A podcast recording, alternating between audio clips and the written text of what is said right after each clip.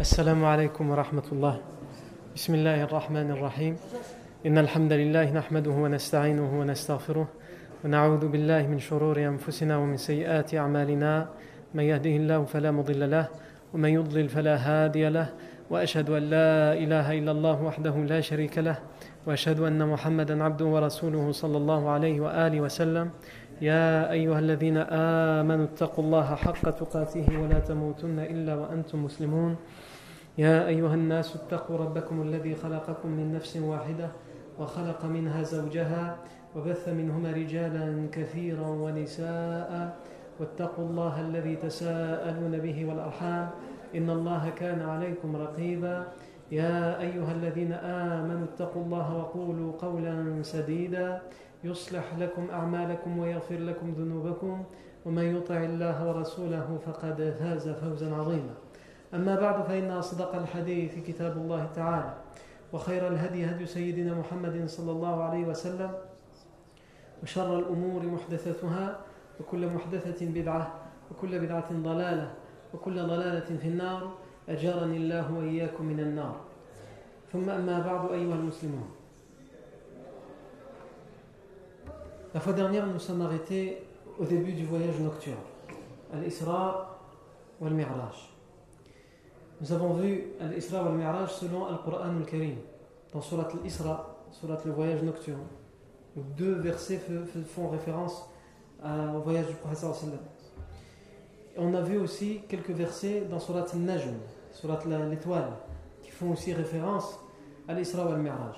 Cependant, comme on l'a expliqué, le Coran al-Karim ne fait pas euh, de description détaillée de l'Isra ou al-Mi'raj. Non.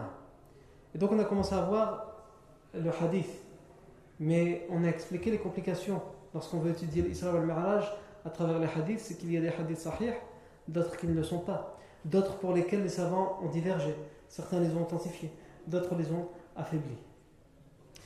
Et nous, Inch'Allah, on va s'attacher à ce qui est le plus authentique évidemment, mais en essayant de rapporter le plus de détails possible sur l'Isra al-Mi'raj ou les et j'ai déjà expliqué la fois d'avant et la fois encore avant euh, du support que nous utilisions, de quel savant nous utilisions, pour que ceux qui veulent retourner aux références, ils puissent y retourner à leur aise Que nous citons tout d'abord une fois de plus cette première partie du hadith que nous avons que nous n'avons pas terminé de, de, de, voir la semaine dernière.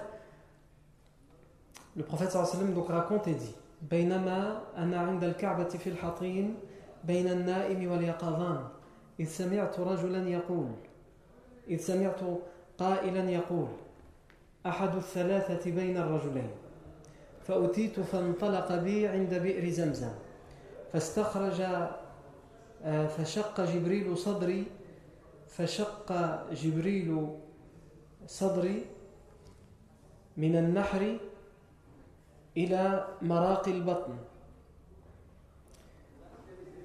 ثم استخرج قلبي فأتيت بطست من ذهب مملوءة إيمانا وحكمة. فغسل قلبي ثم حشي إيمانا وحكمة. ثم أعيد مكانه ثم أطبقه. فأتيت ثم أتيت بالبراق وهو دابة دون البغل وفوق الحمار أبيض طويل الظهر ممدودة يضع حافره عند منتهى طرفه ملجمة مسرجة. فاستصعب عليه فقال له جبريل بمحمد تفعل هذا؟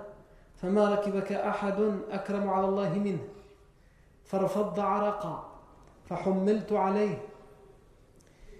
فانطلق بي جبريل فمررت على موسى عليه السلام عند الكثيب الأحمر وهو قائم يصلي في قبره نعم j'ai rajouté في الحقيقة une phrase qu'on n'avait pas rajoutée la semaine dernière parce que j'espère qu'on pourra faire cette phrase Inch'Allah. على كل حال donc le prophète عليه السلام raconte dans ce hadith qu'alors qu'il était en, en une nuit dans une nuit en état de somnolence début du sommeil il a entendu quelqu'un qui s'approchait qui dit qui a dit qu'il a désigné en disant c'est celui du milieu celui qui est entre les deux autres puisqu'il dormait à côté de entre Ja'far et Hamza et donc il a dit on m'a pris jusqu'au puits de Zamzam Et Jibril a ouvert ma poitrine. Le professeur Sam voit tout ça, comme on l'a dit. Il a ouvert ma poitrine. On a amené un récipient en or dans lequel il y avait la foi et la sagesse. Il a ouvert ma poitrine. Il a pris mon cœur. Il a lavé mon cœur avec l'eau de Zamzam. Ensuite, il a rempli mon cœur de foi et de sagesse, on expliqué. Ensuite, il l'a remis à sa place. Et il a refermé ma poitrine.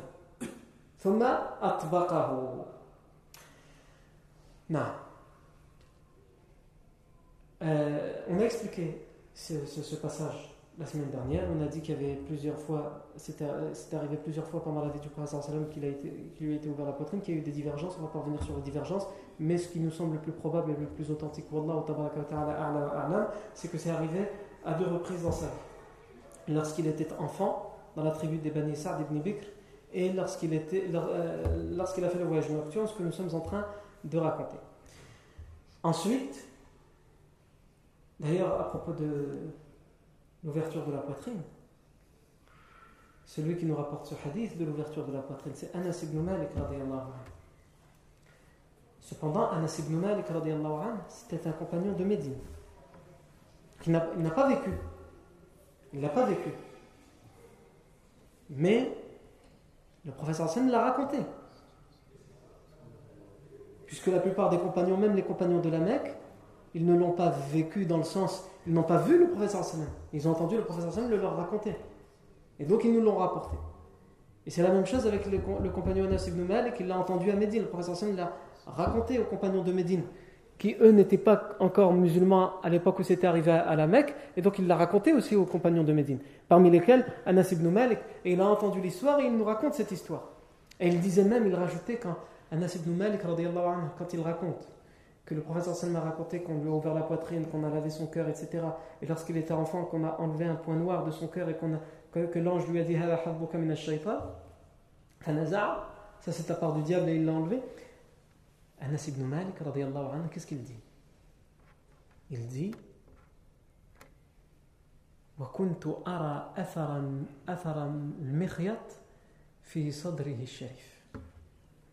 Je voyais la trace de la cicatrice de l'ouverture. Allahu Akbar. Il n'a pas besoin de la cicatrice, Anas ibn Malik, anhu, pour y croire. C'est le professeur Hassan qui le dit. Le professeur Hassan, c'est une mu'jiza en lui-même, c'est un miracle en lui-même. Mais Allah Azzawajal connaît l'être humain. Hein? Et l'être humain, il a toujours besoin de quelque chose en plus, de quelque chose de rationnel. S'il voit la cicatrice, c'est tout. Surtout à l'époque. Aujourd'hui, si quelqu'un te dit l'ange Gabriel est venu me voir et il m'a ouvert la poitrine, regarde, j'ai une cicatrice, arrête de me la faire à l'envers, fais parti à l'hôpital cardiologique, tu t'es fait euh, opérer et tu es en train de me raconter tes histoires. À l'époque, non, c'est pas possible. Non, on a, vu sa cicatrice. Hein? Allah Azzawajal aurait pu lui faire vivre cet événement sans la cicatrice. Pas besoin, Allah Azzawajal, il peut lui remettre sa peau comme elle est. Mais c'est pourquoi? C'est pour aider les gens. Tellement Allah Azzawajal est clément, miséricordieux envers nous. Ça fait penser à l'histoire de Ibrahim alayhi salam. Quand Ibrahim a demandé à Allah, il est prophète. Ibrahim est prophète. C'est un élu d'Allah. Et il a demandé à Allah, montre-moi comment tu fais revivre les morts. Montre-moi comment, Zid Comment tu fais revivre les morts Allah Azzawajal sait, mais il lui demande. Pourquoi il lui demande? Alors qu'il sait. Pour qu'on le lit, parce que ça, ça, a été révélé dans le Coran, pour que nous on le lise et qu'on le comprenne. C'est pas que Ibrahim a eu un doute, c'est pour que nous on lit cet événement et qu'on attire le leçon. Allah lui a dit N'as-tu pas la foi? Tu es prophète, tu reçois ma révélation et tu as besoin que je te montre comment je fais revivre les morts. N'as-tu pas la foi? Il a dit Bala. Si. Mais je veux simplement rassurer mon cœur. Rassurer mon cœur. Conforter mon cœur. Hein? Parce que quelquefois, Shaitan il peut venir. en mettant des idées. Allez, moi je suis sûr. Toi tu es sûr, tu es dans la certitude, mais de temps en temps, Shaitan il peut venir et te lancer un petit doute par-ci par-là. Et donc de temps en temps, tu as besoin de te replonger dans, ce que tu, dans les choses dans lesquelles tu t'étais déjà plongé auparavant pour avoir ta certitude. Alors tu le sais, tu sais déjà dans, quoi tu vas plonger, ce que tu vas relire, ce que tu vas revoir? Mais, l'être humain est comme ça, pour que mon corps ah, il se conforte. Bien, c'est la même chose. Liyatma'inna Non. Et euh, euh, c'est la même démarche c'est la plupart des personnes qui viennent se convertir à l'islam. Personnes qui viennent se convertir à l'islam, en vérité, on, est ingrat envers Allah. Parce qu'on a souvent tendance à dire un tel y est la cause de la guidée de un tel. Parce qu'il a répondu à ses questions, parce qu'il lui a fait visiter la mosquée, ou parce que ceci, ou parce que cela. Et en réalité, quand tu étudies avec minutie l'histoire personnelle de ceux qui viennent se convertir à l'islam, tu te rends compte qu'en réalité, il a eu la foi avant qu'il vienne. Il a eu la foi, avant qu'il vienne. Il a commencé à croire avant qu'il vienne te voir. Il est venu te voir pourquoi? Pour que son cœur soit, pour qu'on lui confirme et que son cœur soit rassuré. Parce qu'il a commencé à croire, mais il se disait non, c'est pas possible. Est-ce que vraiment c'est vrai Est-ce que c'est pas vrai? Au fond de lui, il avait cette petite lumière qui venait de s'allumer parce qu'Allah l'a guidé. Classe. Il ne pouvait plus lutter contre cette lumière. Et tant mieux d'ailleurs. Et donc il est venu demander, ou il est venu visiter la mosquée, ou il a fait ses propres recherches par lui-même, peu importe. Pourquoi? Pour que son cœur soit conforté dans cette foi. Quand quelqu'un vient et vous dit prouve-moi rationnellement que le Coran c'est la vérité, c'est la parole d'Allah, etc. tu peux le lui prouver. Il y a énormément de versets hein, dans le Coran qui sont en eux-mêmes des, preuves scientifiques, pour ne pas parler du reste. Donc tu peux lui prouver. Mais quand, il y a deux solutions soit après lui avoir prouvé rationnellement, puisque c'est lui qui l'a demandé, tu le prouves rationnellement, soit il refuse et s'obstine se soumettre à Allah, soit khlas, il dit c'est bon. En vérité, s'il refuse, c'est que il pensait juste pouvoir te prouver que tu avais tort, et quand il a vu qu'il n'a pas réussi à te prouver que tu avais tort, il a pris son jambe dans son cou et il est parti. Parce que la rationalité, on lui a donné. Il a dit Moi, prouve-moi, par A plus B, rationnellement parlant. On lui a prouvé, mais il a refusé de l'accepter. Quant à l'autre, ce n'est pas parce que toi tu lui as prouvé qu'il croit. Parce que lui, son intention, elle est différente. Sa démarche, elle est différente. Il est venu parce qu'il a commencé à croire. Et il avait besoin, pour conforter cette foi dans son cœur, il avait besoin d'un petit peu de rationalité. Ah, et tu lui as donné cette rationalité. Qu'en vérité, tu n'as rien guidé du tout. C'est Allah qui l'a guidé. Et c'est Allah Azzawajal qui t'a choisi. Il t'a choisi pour que tu sois une cause de guidée. Mais quand tu regardes bien, subhanallah, ce n'est pas toi, ce n'est pas à toi que reviennent les honneurs. C'est uniquement, exclusivement à Allah. Et tous les deux, vous devez être reconnaissants envers Allah Azzawajal. Lui, parce qu'Allah Azzawajal l'a guidé, et toi, toi, pas parce que tu es quelqu'un de wa'ar, d'intelligent, et que tu es, que tu t'es mis sur son chemin pour le prendre et l'orienter, non. Parce qu'Allah t'a choisi toi parmi toute son humanité, parmi toute sa création. Il t'a choisi toi. Parmi tous les gens de la mosquée, parmi tous les gens de la ville, parmi tous son entourage qui sont musulmans, il t'a choisi toi. C'est pas toi qui as choisi d'aller vers lui. C'est Allah qui t'a choisi toi. Il t'a fait cet honneur. Quand tu réfléchis comme ça, non seulement tu n'es plus dans l'ostentation, tu es sincère avec Allah, tu purifies ton intention, et surtout, tu es un véritable adorateur d'Allah Tu, tu es le véritable esclave d'Allah. Esclave dans le sens, évidemment, positif du terme. Parce que tu as compris, tu as pris conscience que tout revient à Allah Et puisque tout revient à Allah et que toi tu n'y peux rien, tu te dois de te soumettre à Allah Et ne pas faire comme Qarun l'a fait. Et malheureusement, beaucoup d'entre nous le font. Qarun, qu'est-ce qu'il a fait? Il était riche. Allah dans le Coran, il dit qu'il était riche tellement riche, il avait tellement de richesses, tellement de trésors, tellement de palais, que juste les clés, imaginez donc, les clés pour ouvrir les portes dans les, euh, dans les, pièces dans lesquelles se cachaient tous ces trésors, parce qu'il y avait tellement de trésors qu'il fallait des, palais entiers pour euh, stocker tout ça. Que juste les clés qui ouvrent ces portes, le Coran dit quoi? Il fallait un groupe de personnes, d'hommes forts, pour prendre les clés. T'imagines? Ça veut dire à l'époque, c'est un multimilliardaire. Il fallait un groupe d'hommes forts qui viennent, qui prennent la clé pour ouvrir cette porte gigantesque, pour euh, arriver dans, toutes ces richesses. Et qu'est-ce qu'il disait, Qarun? Je n'ai eu tout cela que grâce à ma connaissance, grâce à mon intelligence. Il a oublié Allah La richesse lui a fait tourner la tête. Il a oublié, occulté Allah. Et il a, il a prétendu que le khair venait de lui. Ça vient de lui. Qu'est-ce, que, qu'est-ce qui est arrivé après? Quelqu'un qui a autant de trésors. Vous imaginez? Un palais, des châteaux, non pas pour habiter. Ça, ces châteaux-là, c'est juste pour abriter ses trésors. On parle même pas des châteaux qu'il a pour habiter. Ah Quelqu'un qui est dans cette situation, il oublie. Il se dit, impossible qu'il m'arrive quelque chose et qu'il me fasse perdre tout ça. Donc il a confiance. Alors il dit quoi? J'ai eu tout ça parce que moi je suis quelqu'un de, comme les jeunes disent, quelqu'un de wa'ar. C'est moi. Je suis wa'ar, alors j'ai eu tout ça. Parce que je suis intelligent, moi je suis malin, moi, comme certains disent.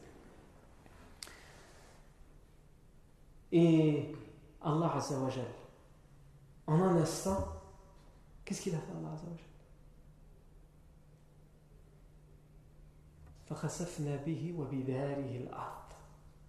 Nous l'avons englouti lui et son palais. Son palais dans lequel il vivait, son palais qui abritait toutes ses richesses, nous les avons engloutis. Lui, son orgueil et tout son palais et ses richesses, nous l'avons englouti. Il est où Qaroun Il est le château? Plus là, plus personne, plus rien. Non. Allah Azzawajal te laisse un délai. Profite de ce délai. Et réfléchis bien. Ne pense pas être dans le confort éternellement. Naam, nous ne sommes pas, ça saurait, des gens qui sont richissimes. Alhamdulillah, nous vivons aisément, nous n'avons pas à nous plaindre. Nous mangeons à notre faim, nous buvons à notre soif, etc. etc. Nous avons un toit, il y, a, des personnes à quelques kilomètres de nous, ils n'ont pas de toit, ils, vivent dans la guerre, ils n'ont pas de sécurité, etc., euh, etc. Donc, sois reconnaissant vers Allah Azzawajal. Ce n'est pas parce que tu as fait de bonnes études que tu as une bonne situation. Ça, c'est la cause. Bien sûr qu'il faut faire. Je ne dis pas qu'il faut rester dormir à la maison sous la couverture et attendre que ça vienne. Évidemment que non. Il faut faire tes causes. Et tu dois étudier. Tu dois faire les causes pour avoir, pour pouvoir subvenir aux besoins de ta famille et à tes propres besoins. Mais ne crois pas que cela revient à ton intelligence, à tes diplômes. Ou si tu n'as pas de diplôme mais tu, es, tu vis confortablement parce que tu penses être intelligent dans le commerce, savoir euh, comment faire, etc. Hein? Tout ça, sache que tout ça, ça revient à Allah. C'est le fadl d'Allah. Il appartient à Allah ce fadl. Et il le donne à qui il veut. Et quand tu réfléchis et tu sais que, tu n'as pas à te plaindre, rappelle-toi que c'est parce qu'Allah a choisi que tu ne, te plaignes pas. C'est parce qu'Allah a choisi que tu, que tu naisses dans une famille guidée, dans une famille dans l'islam, que tu n'as pas eu à rechercher l'islam. Remercie Allah, sois reconnaissant vers Allah. Rappelle-toi qu'Allah a choisi que tu naisses dans une famille qui se porte convenablement. Pas dans une famille, que tu ne naisses pas dans une famille qui, au moment où tu nais, tes parents ont été tués dans un bombardement en Syrie ou en Libye ou je ne sais où. Rappelle-toi qu'Allah c'est Allah qui a choisi, personne d'autre, que tu naisses dans une famille autre qu'une famille en Centrafrique où tu risques tous les jours d'être découpé à la machette et ensuite dévoré par les catholiques qui sont soi-disant des gens euh, qui euh, sont la religion de paix, de l'amour, euh, l'amour du Christ et je ne sais quoi. Rappelle-toi qu'Allah a choisi que tu naisses dans, dans un pays, dans, dans la sécurité, et que tu ne naisses pas dans une famille comme celle de nos frères en Birmanie, les Rohingyas, ou le, le, moine bouddhiste. Bouddhiste. Normalement, les bouddhistes, on nous raconte à la télé qu'ils sont non violents. C'est ce que c'est les salades de la télé. Hein? À la télé, ils nous disent que les musulmans, c'est la violence. Et les bouddhistes, c'est le pacifisme. Non. Chez tout le monde, il y a des gens qui sont violents. Et chez tout le monde, il y a des gens qui sont pacifistes.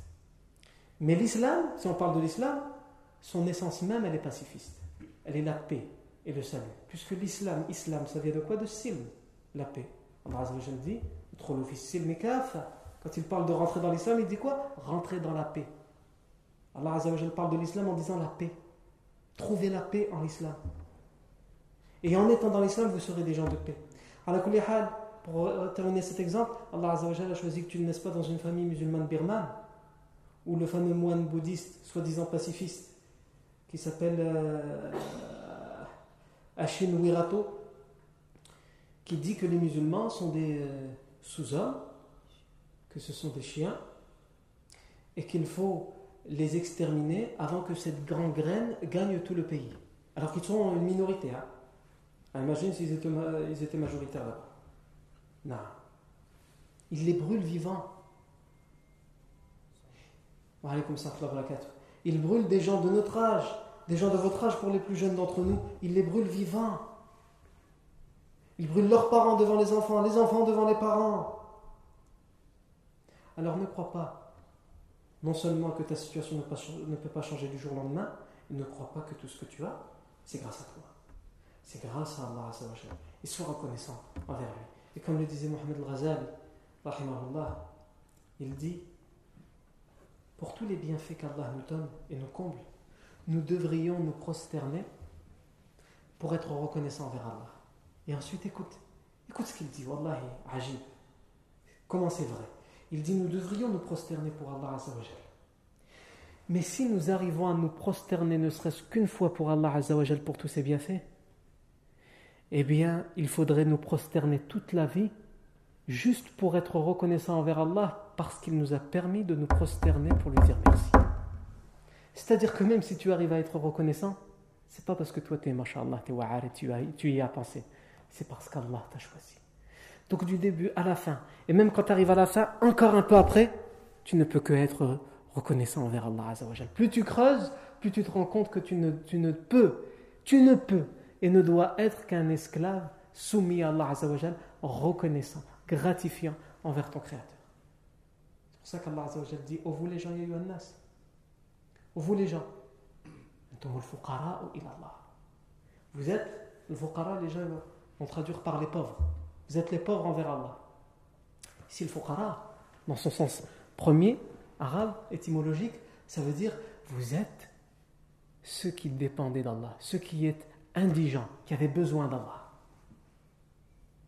Vous êtes les assistés d'Allah d'une certaine manière, même si on, enlève le sens péjoratif qu'a le mot assister, c'est ça. Vous êtes dépendants d'Allah.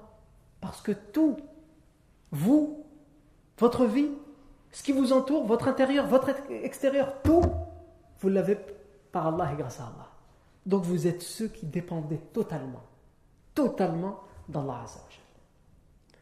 Et c'est ça qu'on doit comprendre.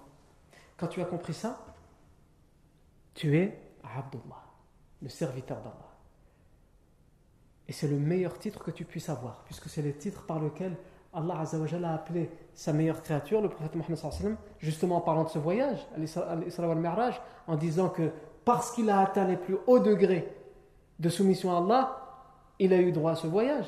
Et c'est pour cela qu'Allah dit Subhanallah asra biman bi'abdi Gloire à celui qui a fait voyager de nuit son esclave, son serviteur. Non.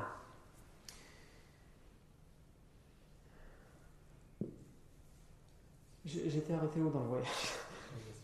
Non Anas ibn Malik, Anas ibn Malik, qui nous dit Je voyais. Et on expliquait pourquoi Allah lui a laissé une cicatrice. Je voyais la trace de la cicatrice du prophète Mohammed sallallahu alayhi wa sallam, Anas ibn Malik radiallahu anhu. Et on va, on aura le temps de parler encore lorsque le prophète va arriver à Médine d'Anas ibn Malik. Anas ibn Malik disait lui-même hein, qu'il était au service du prophète Mohammed sallallahu alayhi wa sallam pendant 10 ans, parce qu'il était très jeune. Il était un de ceux qui était tout le temps, qui entourait tout le temps le professeur sallam et qui était à son service. Et il dit pendant dix ans, j'ai été au service du professeur sallam. Et jamais, dix ans, ya ibadallah, jamais je ne l'ai entendu soupirer et dire quand j'ai fait quelque chose que je n'aurais pas dû faire. Parce qu'il était à son service et c'était un enfant. Et sans aucun doute que quelquefois il se trompait, sans aucun doute que quelquefois il retardait les choses, sans aucun doute que quelquefois il oubliait, sans aucun doute que quelquefois il faisait mal les choses. Et il dit jamais pendant ces dix années, je n'ai entendu le professeur me soupirer pour une chose que j'ai mal faite. Ou me dire pour une chose que je n'aurais pas dû faire, pourquoi tu as fait ça? Ne serait-ce que lui dire pourquoi tu as fait ça, tu n'aurais pas dû? Le professeur me faisait comme si de rien n'était. Allah. Le comportement du prophète à un tel point qu'Anas ibn Malik. Malik, lorsque le prophète va mourir, il va dire Pour moi, c'est le compagnon qui résume le mieux. Yani, on le verra, Inch'Allah, quand on parlera du décès du prophète Mohammed. Il résume le mieux le sentiment de tous les compagnons au moment où le prophète va décéder. Il va dire Puisque Anas ibn Malik a connu Médine, lorsque le prophète est arrivé à Médine, il va connaître Médine le jour de la mort du professeur Hassan. Il va dire lorsque le professeur Hassan est arrivé à Médine, tout à Médine, tout, s'est rempli de lumière et s'est illuminé. Et le jour de sa mort, tout s'est assombri. Et tout, est devenu obscur. Agile. Ça vous montre ce que, ce que faisait la présence du prophète Mohammed sallallahu dans la ville de Médine ou à la Mecque lorsqu'il était à la Mecque ou pour, pour, pour la terre tout entière lorsqu'il était vivant. Non. À un tel point que Anas ibn Malik a vécu euh, un certain temps après la mort du professeur Et le prédécesseur pieux, Thabit al-Bunani, a eu la chance de rencontrer Anas ibn Malik et quand il l'a rencontré, il lui a dit il l'a pris, par la tête et il s'est effondré en larmes. Ça a habité le Bunani. C'est pas il a vu le professeur sallam, il a vu juste un compagnon du professeur sallam, Anas qui était au, contact du professeur sallam pendant 10 ans, à son service. Il lui a pris sa tête et lui a dit Donne-moi tes yeux. Donne-moi tes yeux avec lesquels tu as vu le professeur sallam. Non. La ilaha illallah, donc le prophète sallam a fait le voyage nocturne et comme on a dit, on expliquait l'événement où le, le, Jibril a ouvert la poitrine du prophète Mohammed sallam, elle avait son cœur, etc. On a expliqué cet événement. Ensuite, le prophète sallam dit Ensuite, on m'a amené le buraq. ثم أتيت بالبراق وهو دابة فوق البغل ودون دون البغل وفوق الحمار Et c'est, on m'a amené le buraq, qui est une monture en dessous, plus petite que le mulet, et au-dessus, plus grande que l'âne. دون البغل وفوق الحمار. نعم. دون البغل وفوق الحمار. euh, Abiyad, qui était blanc, cette monture était blanche. Tawil ou d'un dos qui est long. Mamdoudatin, étendu. Il était très, très grand. Pas grand en hauteur, mais euh, grand euh, dans ce sens-là, dans le sens du dos. Un dos très long. Tawil, mamdoudatin, afwan. يضع حافره عند منتهى طرفه quand il fait un pas, son sabot, il le met à l'horizon. Là où on voit, la dernière chose qu'on voit à l'horizon, c'est là qu'il pose son sabot pour faire un pas. Imagine-toi, Yarni, la vitesse. Hein? Ça, c'est juste s'il marche. Alors, s'il court ou s'il bondit, خلاص. يضع حافره عند منتهى طرفه ملجم مسرجة ملجم j'ai vérifié comment ça s'appelle la semaine dernière, on n'arrivait pas à trouver le, nom en, français. Est-ce qu'on met aux chevaux ici hein? Le, vrai, mot, mais qui est très rarement utilisé, que, il est utilisé que par euh, ceux qui font euh, du cheval et spécialistes de l'équitation. Ils appellent ça en français un licol. Mais c'est plus connu dans le, langage de tout le monde par le harnais. En vérité, le, sens du harnais, ça désigne tout l'équipement du cheval, mais les gens, ils ont plus l'habitude d'appeler ça un harnais, même si ce n'est pas le véritable sens. Donc c'est la corde, lorsqu'on fait rentrer dans la, dans la gueule du cheval. Hein? Pour les plus jeunes, gueule, c'est pas une insulte ici. Hein. Gueule, c'est ce pour appeler la bouche d'un animal, on dit la gueule. Mais quand tu parles d'un être humain, là c'est une insulte. Si tu lui dis euh, euh, ta gueule elle est grande ouverte. Non, il faut lui dire ta bouche elle est grande ouverte, ferme-la s'il te plaît, euh, sans te manquer de respect, mon frère. Non. Donc le harnais. Il a un harnais et il a une selle, il est scellé. Ah, le professeur se termine par dire Et il m'a résisté. Quand le professeur a voulu monter, il a résisté. Et c'est la, nature de chaque monture. Les montures qu'Allah a créées, il les a créées de façon à ce que tu ne puisses pas monter dessus, sauf après l'avoir d'une certaine manière apprivoisé. Pour que ça devienne ta monture, il faut que tu te l'appropries. Et tu ne peux pas l'approvisionner. La, la, Aide-moi. L'apprivoiser, j'allais dire l'approvisionner. Il faut aussi l'approvisionner. Et tu ne peux pas l'apprivoiser facilement. Hein? Tu as besoin d'être gentil, d'être doux. Quelquefois, quand il abuse d'utiliser un peu d'autorité, mais pas que l'autorité, c'est une sorte d'éducation. On appelle ça pour les animaux un dressage. Mais c'est une éducation. Jusqu'à ce qu'il euh, soit capable, jusqu'à ce qu'il soit capable de te laisser monter sur lui et qu'il ne te résiste plus. Aujourd'hui, non. Aujourd'hui, malheureusement, les animaux ne vivent plus en liberté. Étant donné qu'ils ne vivent plus en liberté, dès qu'ils naissent, ils sont mis euh, dans des cages, etc. Et on leur apprend dès qu'ils naissent à supporter l'être humain. Non. Alors qu'à l'époque, non. Il fallait attraper l'animal qui, était, euh, qui vivait de manière sauvage. Quand tu l'avais attrapé, il fallait un certain temps, un long moment pour l'apprivoiser.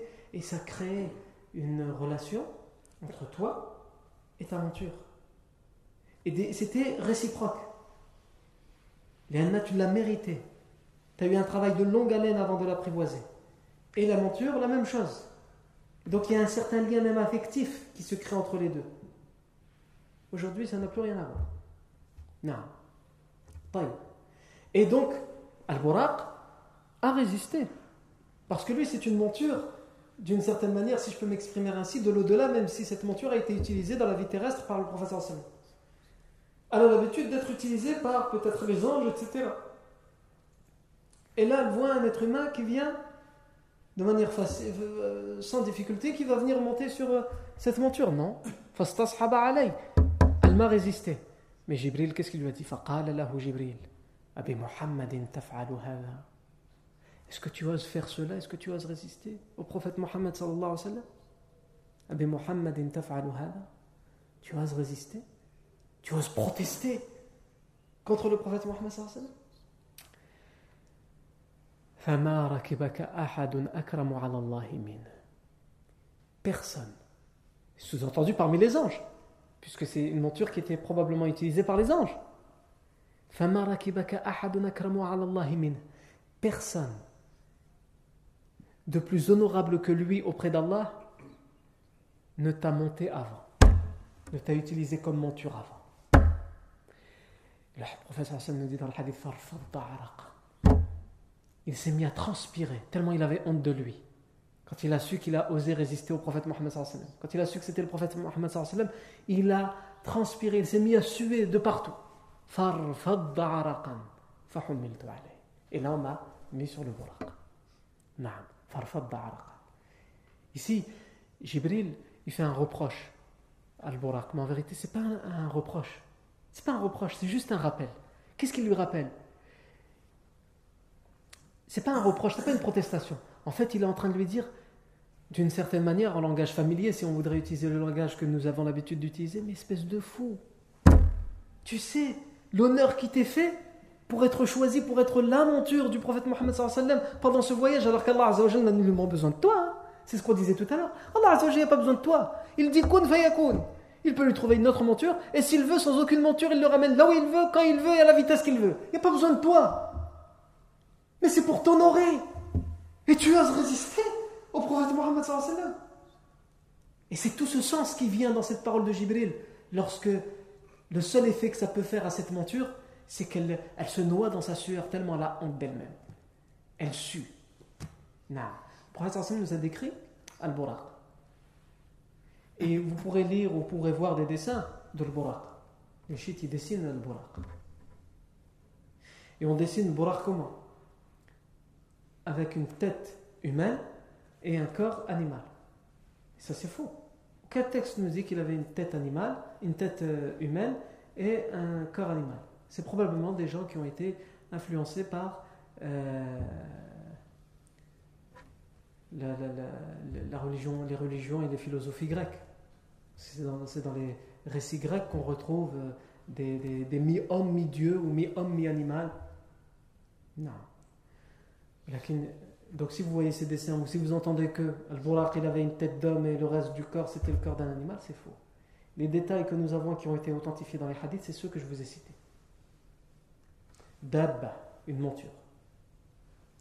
Dun en dessous du mulet. Et plus grand, plus grand que l'âne. Tawil al-dhar, abiyad, tawil blanc, il est de couleur blanche. Tawil d'un long dos, mamdouda, il est étendu tellement il est long. Il pose son sabot quand il fait un pas à l'horizon.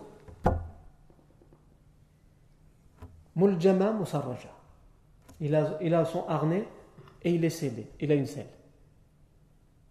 Voilà les détails qui nous ont été donnés, rien de plus. Wallahu tabaraka wa ta'ala a'la wa a'la. ma connaissance, d'après ce que j'ai euh, vu et recherché. Ensuite, je ne prétends pas avoir la connaissance infuse. Si vous avez un hadith et on vous prouve qu'il est authentique, qui ramène un autre détail, nous l'acceptons, inshallah tabaraka wa ta'ala. En tous les cas, euh, dans l'état actuel des choses, de ce que j'ai vu et de ce que j'ai pu lire, c'est ce que j'ai c'est ce que nous avons vu et ce que nous avons cité. Et aussi, ce qu'on peut dire, c'est qu'il s'appelle Al-Buraq. Pourquoi il s'appelle Buraq? Il s'appelle Buraq, les savants disent, pour deux raisons. Le Buraq, ça vient de quoi? Ça vient de l'Barq. Le Barq, c'est quoi le Barq? Le tonnerre, la foudre. Et donc, il, il s'appelle Buraq parce qu'il est d'une couleur blanche, telle que la blancheur des éclairs, du tonnerre. Il est blanc. Le professeur a qu'il était abiyad, blanc, et le tonnerre est blanc. Et aussi, parce qu'il il va, très vite. Il est très rapide, hyper rapide. Et le tonnerre est très rapide aussi. S'il a décidé de, s'abattre sur toi, tu ne le vois pas arriver. Il est très rapide, c'est la vitesse de la lumière Eh bien, il, est, il est aussi rapide, encore plus rapide que le, tonnerre. Et c'est dans ce sens qu'il a été appelé, que cette monture est appelée le Buraq, pour sa vitesse et sa couleur, qui ressemblent et qui sont équivalents à le Barq, le tonnerre, la foudre. Voilà ce qu'on peut dire à propos de Al-Buraq. Al-Buraq. Ensuite, le prophète Mohammed sallallahu alayhi wa, sallam a dit فَحُمِّلْتُ عَلَيْهِ donc après qu'il a sué, qu'il a compris qu'il ne fallait pas résister, c'était un honneur qui lui était fait, le professeur Hassan a dit, et on m'a transporté, on m'a posé sur le Buraq. bi Jibril. Et Jibril m'a emmené, il m'a guidé, il m'a orienté avec le Buraq. ala Moussa. Et je suis passé par Moussa, le prophète Moïse, le prophète Moussa alayhi salam. عند الكثيب الأحمر au niveau de Al-Kathib Al-Ahmar, on va expliquer. Et je l'ai vu, il était debout en train de prier dans sa tombe. On s'arrête là.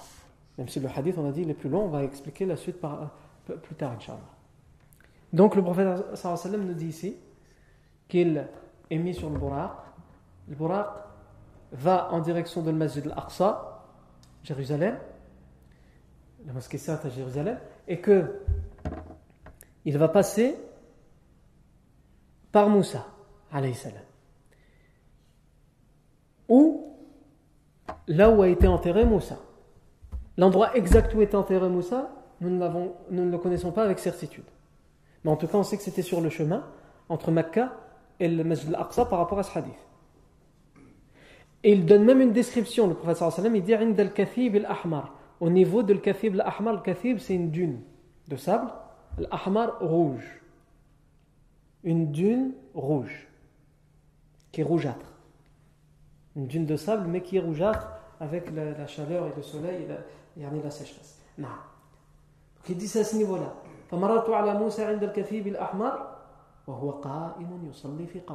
Il était debout en train de prier dans sa tombe. Ici, deux, deux, deux, problèmes se posent. Ce ne sont pas des problèmes. Mais nous vivons tellement dans un conditionnement où pour nous tout doit être expliqué qu'il faut que nous trouvions une explication. Alors c'est pour ça que je dis deux problèmes se posent, mais en vérité il n'y a aucun problème. Le problème c'est nous. C'est parce que nous sommes des problèmes et nous avons un problème dans notre façon de raisonner que nous voyons des choses et nous disons ça c'est un problème. Et nous ne nous rendons pas compte que c'est nous le problème. Non. Comme quand on entend quelqu'un qui, certains qui disent euh, oui, mais quand même, les hadiths qui ont été identifiés par le Bukhari, tout le monde dit que les hadiths de Bukhari c'est authentique, etc. Mais quand même, dans les hadiths de Bukhari, quelquefois il y a des choses, euh, c'est difficile à croire. Comme par exemple, certains sortent le hadith, qui est un hadith authentique, où Moussa alayhi salam a crevé l'œil de l'ange de la mort. En vérité, il n'y a aucun problème dans ce hadith. Le hadith, il est dans ta façon de penser. Dans ta façon de penser. Dans ta façon de penser, il y a un problème. Tu considères que ce n'est pas possible. Tu considères que tout doit être, doit être expliqué. Tout doit être expliqué. Non. Et quand tu te poses, tu te rends compte que le problème, il est dans ta façon de penser, pas dans le hadith. Quand l'ange de la mort est venu hein, pour annoncer la mort à Moussa, déjà les savants expliquent, il était sous forme humaine, l'ange de la mort. Et donc il n'était pas sûr que c'était l'ange de la mort, il pensait que c'était un être humain aussi qui pouvait lui faire une, une blague, euh, de très mauvais goût en tout cas. Donc c'est dans ce sens-là qu'il a voulu lui donner une leçon. Et ensuite, quand tu lis le hadith en entier, lorsqu'il a su avec certitude que c'est bien l'ange de la mort qui lui a été envoyé par Allah Azzawajal, khalas, il s'est soumis. Qu'est-ce que, que nous on a, a pensé? Parce qu'on a une façon de penser qui est bizarre, hein, qui me rouge un petit peu, qui est un peu tordue. On a tout de suite pensé que Moussa, il ne voulait pas mourir, il ne voulait pas se soumettre à Allah. Il dit, ouais, c'est le moment de mourir, viens ici que je te crève l'œil, tu vas voir. On a imaginé comme ça. Pourquoi? Parce que nous, quand on crève les yeux de, notre prochain, c'est souvent parce qu'on n'est pas d'accord avec ce qu'il vient de nous dire. Et non, pas du tout dans ce sens-là. Hein Et quand tu expliques comme ça, tu te rends compte qu'en réalité, le hadith, il n'a aucun problème. C'est toi le problème. Dès que tu l'as entendu, tout de suite, ton esprit est parti vers quelque chose. Il s'est orienté vers une explication. Et tu es persuadé, tu es persuadé que c'est ce que le hadith te dit. Mais non, donc c'est ta façon de penser qui est un problème. C'est toi qui dois te réformer. C'est pas le texte comme on l'entend que tu dois réformer. C'est ta façon de lire et de comprendre le texte que tu dois euh, réformer. C'est là-dedans la réforme, dans ta tête. Non. Donc j'ai dit ici deux problèmes se posent avec euh, l'histoire de Moussa Le premier, c'est que pour ceux qui ont déjà entendu l'histoire de l'Isra al-Mi'raj, et vous allez, euh, on va vous la rappeler pour ceux qui l'ont jamais entendu, vous allez voir par la, par la suite, que le premier problème qui se pose, c'est que le professeur va rencontrer une deuxième fois Moussa, mais cette fois au ciel. Donc comment on peut dire qu'il est sur terre dans sa tombe, en train de prier, et en même temps il va y même avoir un échange entre le professeur et Moussa au ciel Ah Premier problème dans ma façon de raisonner, pas dans le hadith. Second problème, c'est. Et euh, il est mort, alayhi. Il est mort et il prie dans sa tombe. Le professeur Sam, il le voit prier dans sa tombe. Qui fait Et en fait, en, répondant à un, on répond à l'autre. Dans un hadith rapporté par le Bazzar et authentifié par l'Albani, le compagnon Anas ibn Malik, en l'occurrence, dit قال رسول الله صلى الله عليه وسلم الأنبياء أحياء في قبورهم يصلون Les prophètes sont vivants dans leur tombe et ils prient. Ah, ça commence déjà à, s'ouvrir. Quand on a ce hadith qui est authentique, qui nous dit les prophètes, tous les prophètes sont dans leur tombe vivants. Et qu'est-ce qu'ils y font dans leur tombe Ils prient. Déjà, on a un élément d'explication pourquoi le prophète sallam a vu Moussa prier. C'est pas que Moussa. C'est tout le monde, tous les prophètes, enfin tout le monde, tous les prophètes en l'occurrence, qui prient dans leur tombe. Al-anbiya ahya fi quburihim yusallun. Comment ça ils prient? La prière, c'est une obligation dans notre vivant. Quand on meurt, on n'a plus d'obligation. Pourquoi ils prient? C'est pas ils prient la prière euh, obligatoire, dans le sens où ils doivent prier. C'est une prière qui leur est prescrite Non. C'est comme le tasbih. Le tasbih chez les anges, par exemple. Les anges glorifient Allah perpétuellement et c'est quelque chose de bénéfique pour eux. Et c'est quelque chose de naturel pour eux. Et c'est comme le tasbih aussi des gens du paradis, puisque le Coran à de nombreuses reprises dit que les gens du paradis, qu'est-ce qu'ils vont faire? Ils vont glorifier Allah. Ils ne vont pas glorifier Allah parce qu'ils doivent glorifier Allah. Ils doivent répondre au commandement d'Allah. Allah leur, ordonne de le glorifier. Non, parce que c'est comme ça, c'est une faveur pour eux. C'est un délice pour eux que de glorifier Allah. Ça fait partie des privilèges qu'ils auront à goûter au paradis. C'est pas le subhanallah, glorification d'Allah que tu dis toi. Subhanallah, quand tu es énervé. Non, c'est un subhanallah qui est un privilège parmi tous les privilèges, un délice parmi tous les délices du paradis. Et le, la prière des prophètes, c'est exactement la même chose. Ils commencent à être récompensés dans leur tombe et leur prière à eux est quelque chose qui leur, qui leur amène un délice parmi d'autres délices. C'est en ce sens que le professeur Hassan a dit. Les prophètes sont vivants dans leur tombe et ils prient. Parce que nous, quand on imagine ça, on pense que c'est la prière comme la prière que la plupart d'entre nous font. Pas tous, mais que la plupart d'entre nous font. C'est-à-dire la prière obligatoire. Il faut faire la prière parce qu'il faut la faire et c'est tout. Sans que tu ressens plus rien dedans. Mais le professeur sallam, déjà de son vivant, pour lui, la prière, c'était un délice. Qu'est-ce qu'il disait à Bilal? Il lui disait pas va faire l'adhan. Il lui disait Arihna biha ya Bilal. Repose-nous avec elle, ô Bilal. Et Bilal comprenait ce qu'il voulait dire. Ça voulait dire fais l'adhan. Repose-nous avec elle. C'est-à-dire va faire l'appel à la prière parce que grâce à l'appel à la, grâce à la prière, on va trouver notre repos, notre refuge, notre sérénité. On trouve ça dans la prière? Quand tu vois aujourd'hui quelqu'un qui prie, qui prie à toute vitesse. Même lui, c'est plus ce qu'il a dit. C'est pas ce qu'il a dit. Allah, qu'est-ce qui se passe? Il l'a fait à toute vitesse, mais même en la faisant à toute vitesse, ça a été pour lui qu'un obstacle que quelque chose de dur, de lourd pour lui. Non. Wa alaykum salam wa barakatuh. Ensuite, euh, donc, les, les, prophètes prient cette prière-là. Il ne faut pas comprendre la prière, a la prière prescrite, la prière obligatoire. Ensuite, on a dit, le, euh, prophète il va voir le prophète Moussa au ciel. Il va voir le prophète Moussa au ciel. Comment il peut se trouver dans sa tombe et le revoir au ciel? Ah. Quand le professeur Hassan dit Al-Anbiya, les prophètes sont vivants dans leur tombe et ils y prient, ça veut dire quoi? Ça veut dire qu'ils sont vivants dans leur tombe. Mais ne sont pas vivants comme la vie terrestre. C'est-à-dire que la vie terrestre, ta vie de la vie terrestre, elle se résume à quoi? Tu as besoin de manger pour vivre. Tu as besoin de boire pour vivre. Quand tu arrives à un certain âge, tu as besoin de te marier. Je t'explique pas pourquoi. Etc. etc. Ce n'est pas de cette vie-là qu'il s'agit, où tu es dépendant de certaines choses. C'est une vie de l'âme. C'est ton âme qui est vivante. C'est l'âme des prophètes qui est vivante. C'est l'âme des prophètes qui est vivante. Même si lui, sa vie terrestre, elle a pris fin, il est mort. Mais certains l'ont pris à la lettre, ça. Hein. Surtout certains qui sont euh, partis dans, dans l'abus, dans certaines branches soufis et pas toutes. Ils ont dit, si, si, les prophètes sont vraiment vivants, de la vie terrestre. Même le prophète Mohammed dans sa tombe, il est vivant, son corps, il est vivant, il est là. Et même, il commence à inventer des choses où il dit, j'ai vu, il a sorti sa main, j'ai vu sa main, il m'a serré la main. Je ne savais pas que le joint était autorisé à midi. Non. En, vérité, non. Ce n'est pas comme ça. Il est vivant dans le sens Ibn al-Qayyim a donné un très bel exemple. Il a dit les âmes des prophètes sont vivantes et ils sont dans leur résidence, c'est-à-dire dans le ciel. Le prophète va rencontrer où les prophètes? Dans le ciel. Donc leurs âmes, elles sont Dans le ciel. Mais leurs corps, ils sont enterrés dans leur tombe. Et il dit, mais il y a un lien évidemment entre l'âme qui est vivante et le corps qui est mort. Parce que les deux sont liés, même s'ils sont euh, séparés par des milliards de kilomètres, les deux sont liés. Ils sont liés. Et donc il y a toujours une influence entre l'âme et le corps, même si l'âme est vivante et le corps est mort.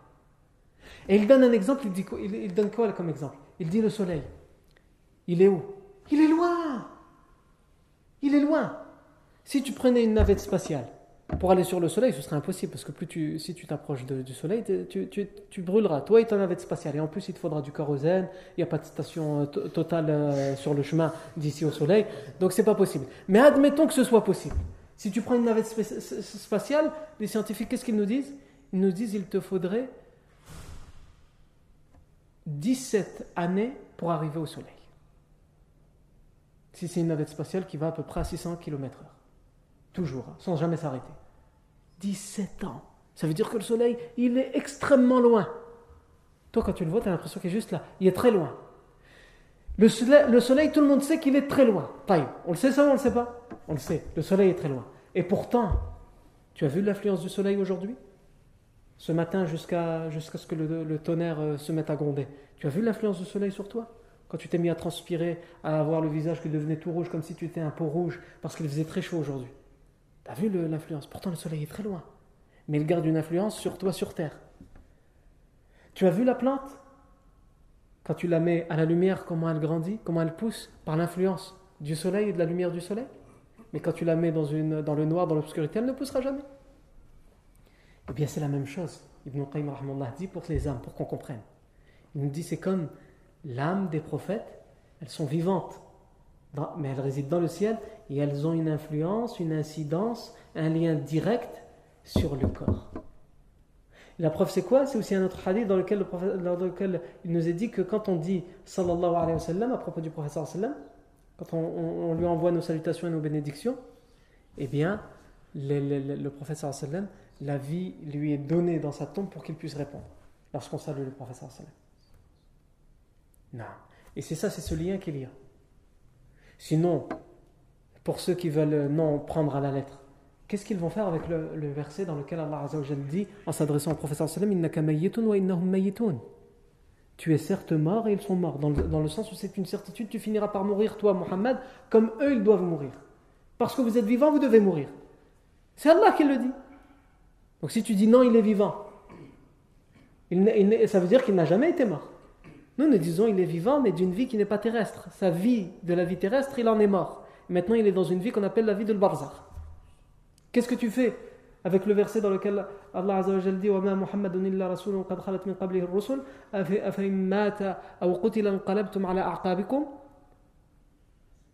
Le messager d'Allah n'est que euh, euh, ma Muhammad, le Muhammad n'est qu'un messager parmi les messagers qui ont vécu avant vous et donc qui sont morts avant vous. Et s'il meurt, ou s'il est tué, est-ce que vous reviendrez sur vos pas C'est-à-dire, est-ce que vous renierez votre foi? Il va mourir. Ce verset, comme on le verra, fait en l'occurrence euh, référence à la rumeur qui a couru dans le champ de bataille de Uhud lorsque la rumeur a couru que le professeur Salem a été tué puisqu'un compagnon qui ressemblait beaucoup au professeur Salem avait été tué. Et les, et les idolâtres pensaient qu'il l'avait tué.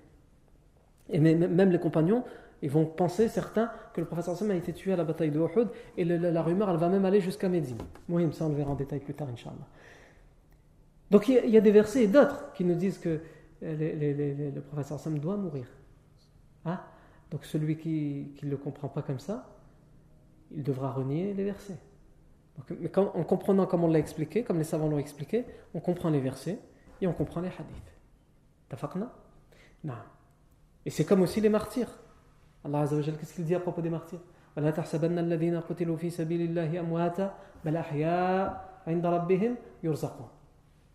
ne considère pas ceux qui sont morts dans le sentier d'Allah comme des morts. Ne les considère pas morts. Ils sont bien vivants auprès d'Allah. Ils ont droit à leur subsistance auprès d'Allah. Pourtant, quand tu le regardes, il a été tué. Il est mort. Mais Allah, il te dit, ne les considère pas comme morts. Ce verset a été révélé justement aussi à la bataille de Uhud. Lorsque les compagnons se demandaient ce qui était advenu de leurs proches qui étaient morts dans le champ de bataille, Allah a révélé ce verset. Ne les considérez pas comme morts. Ils sont vivants. Mais c'est comme moi, je te dis, si quelqu'un d'important meurt, quelqu'un que nous avons respecté, il meurt et je te dis non, il n'est pas mort. Soit je te dis non, il n'est pas mort parce que je suis fou. Tout le monde sait qu'il est mort et moi je dis qu'il n'est pas mort. Et non, c'est possible aussi que je fasse une métaphore en vérité, que je dis non, il n'est pas mort, c'est-à-dire son message, il est toujours vivant. Si je vous dis le professeur sallam, il n'est pas mort, il est toujours là. C'est ça que je suis en train de vous dire. Son message est là. Nous vivons son message. Nous croyons en son message. Donc d'une certaine manière, il est toujours là. C'est dans ce sens-là. Ça, là Eh bien ici, c'est la même chose. Ils sont vivants auprès d'Allah. Leur âme est vivante. Et d'ailleurs, des hadiths viennent expliquer ce verset. Où le professeur sallam dit qu'ils sont dans des lampes, dans, des corps, selon d'autres versions, dans des corps d'oiseaux verts, qui sont accrochés au trône d'Allah Azzawajal. Et leur âme est dans ces, dans ces, dans ces endroits-là, accrochés au trône d'Allah Azzawajal, ils en sortent pour aller au paradis, pour prendre leur subsistance, ces âmes-là, et pour se délecter des délices et des privilèges et des faveurs du paradis, et ils reviennent à cette résidence. Non. Donc c'est comme ça qu'on doit le comprendre. Mais ça, il faut avoir tous les textes en main. On ne peut pas prendre un texte et le comprendre à la lettre et, obliger, oublier qu'il y a d'autres textes qui viennent l'expliquer. Donc quand le professeur me dit je suis passé par Moussa près de sa tombe et il était debout en train de prier, Allah lui a permis de voir ce que n'importe qui ne pourrait pas forcément voir, c'est-à-dire ce qu'il fait dans sa vie barzakhiya, dans sa vie du barzakh, dans sa vie après la mort, il prie. Allah lui a permis de voir ça. Ensuite, qu'est-ce qui se passe? Ensuite, le prophète euh, est amené à Masjid al-Aqsa.